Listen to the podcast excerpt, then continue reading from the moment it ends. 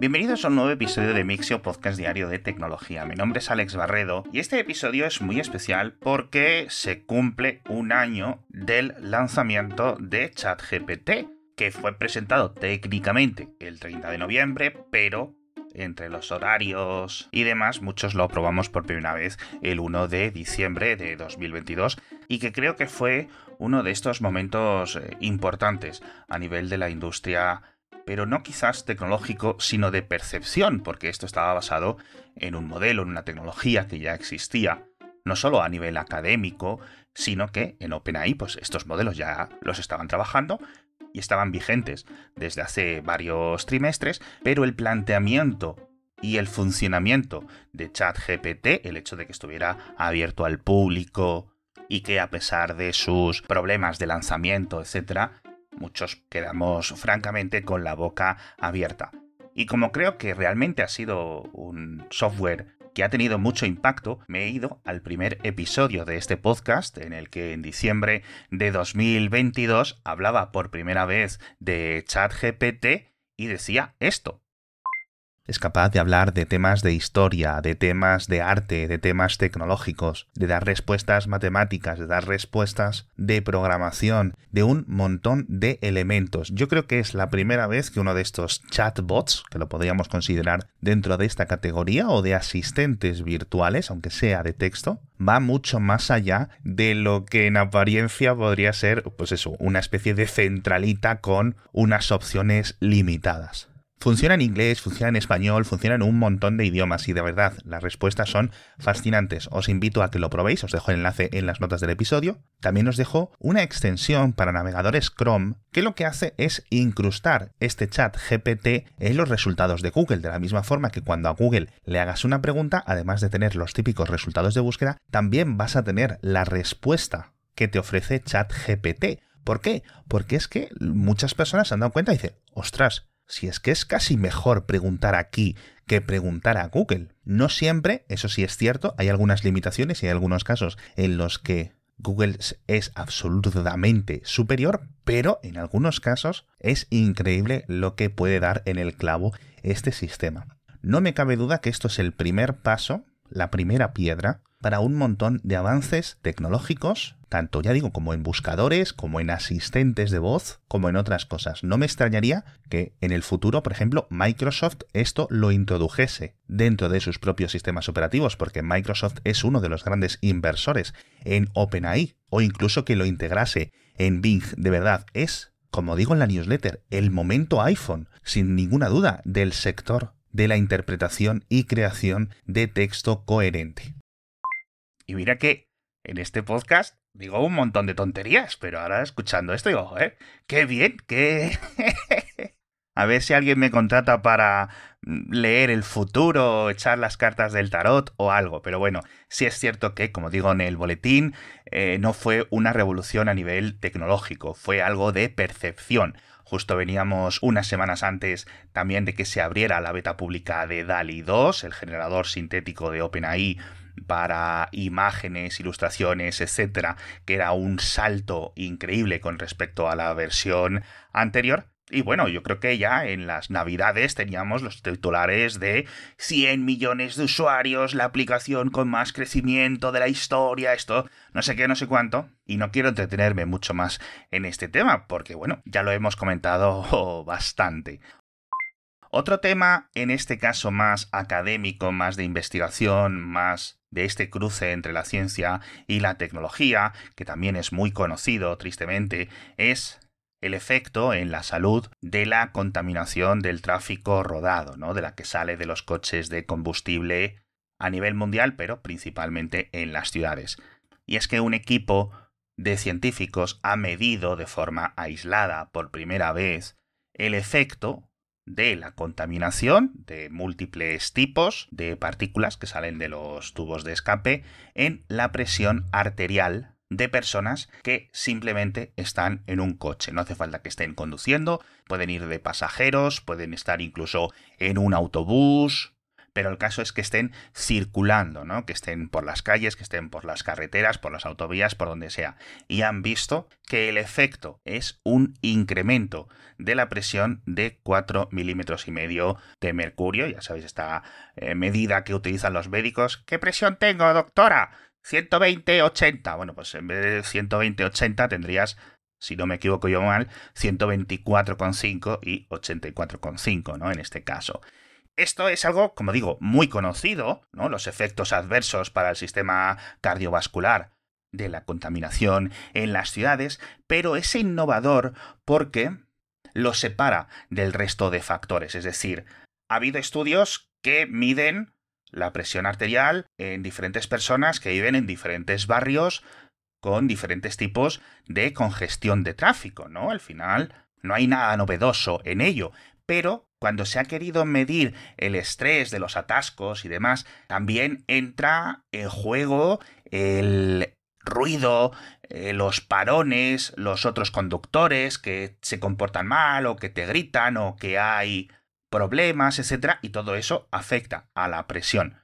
Y lo que han conseguido ellos es eliminar todos esos factores, básicamente midiendo la presión arterial de varias personas a lo largo de múltiples viajes en un coche equipado con un filtro de alta calidad de partículas y con un buen aislamiento y por el otro lado sin ese tipo de tecnología para que los atascos, el ruido, etcétera, siguieran afectándote, siguieran manteniendo su relación con la presión arterial y que no fueran confundidos, pues por ejemplo, con los, imagínate, si haces la prueba o el ensayo clínico con gente que está yendo a un examen o a una entrevista de trabajo, pues son factores que no puedes controlar, ¿no?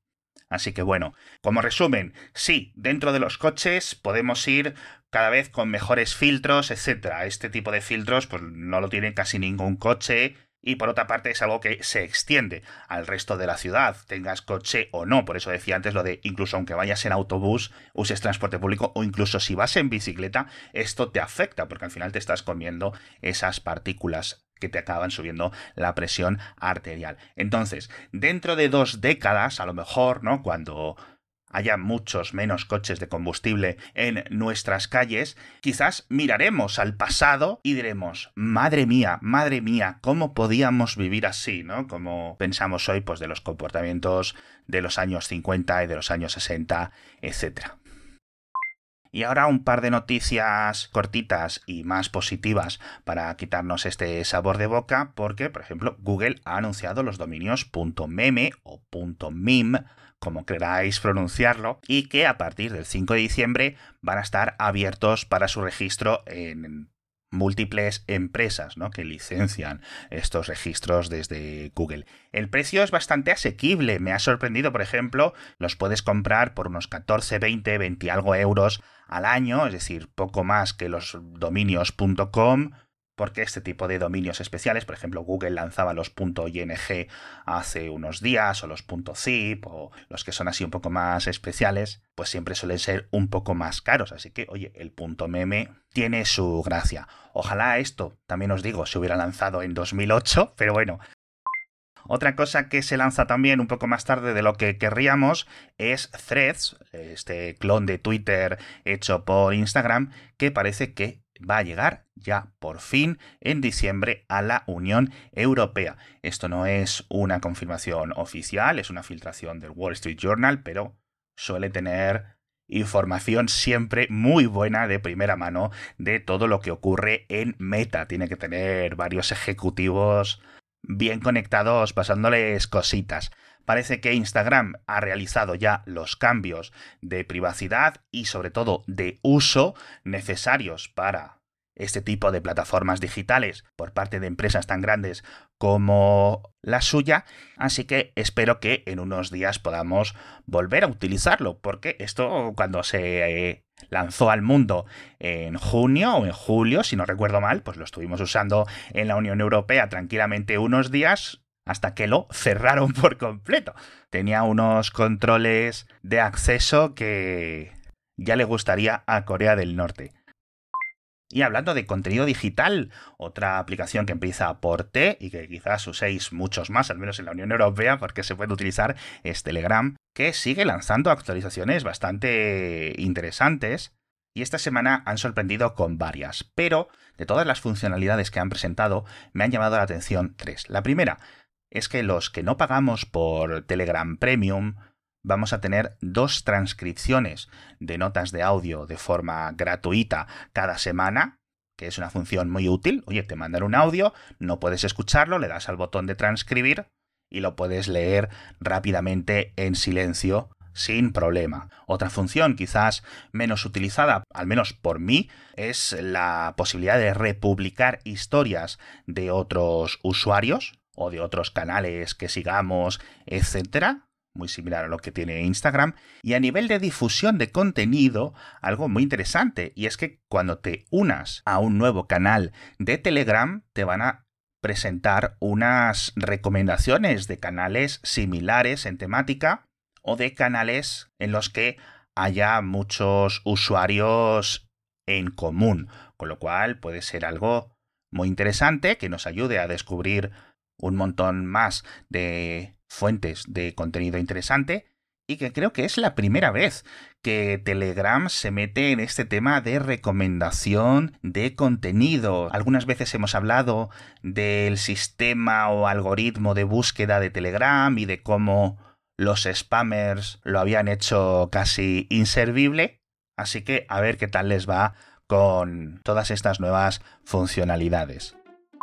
Y hablando de recomendaciones de aplicaciones, ¿sabes cuál es la aplicación que te recomiendo yo? Mi VP, porque es el patrocinador de esta semana de Mixio y la podéis descargar gratis para vuestro móvil iPhone, para vuestro Android, para el que sea, porque si no la tenéis instalada, estáis perdiendo dinero. Ya sabéis que con mi BP podéis ahorrar hasta 20 céntimos por litro cuando estéis repostando carburante BP Ultimate con tecnología Active. Y de verdad que funciona muy bien y de forma muy sencilla. Así que aprovecha para pepear este fin de semana si tienes un trayecto largo o si te vas a ir de puente la semana que viene, aprovechalo al máximo. Si aún no la tienes instalada, eres de los pocos oyentes de Mixio que aún no la tienes, entra en mibp.es o enlace que te dejo en las notas del episodio. Y ahora dos cosas que cierran.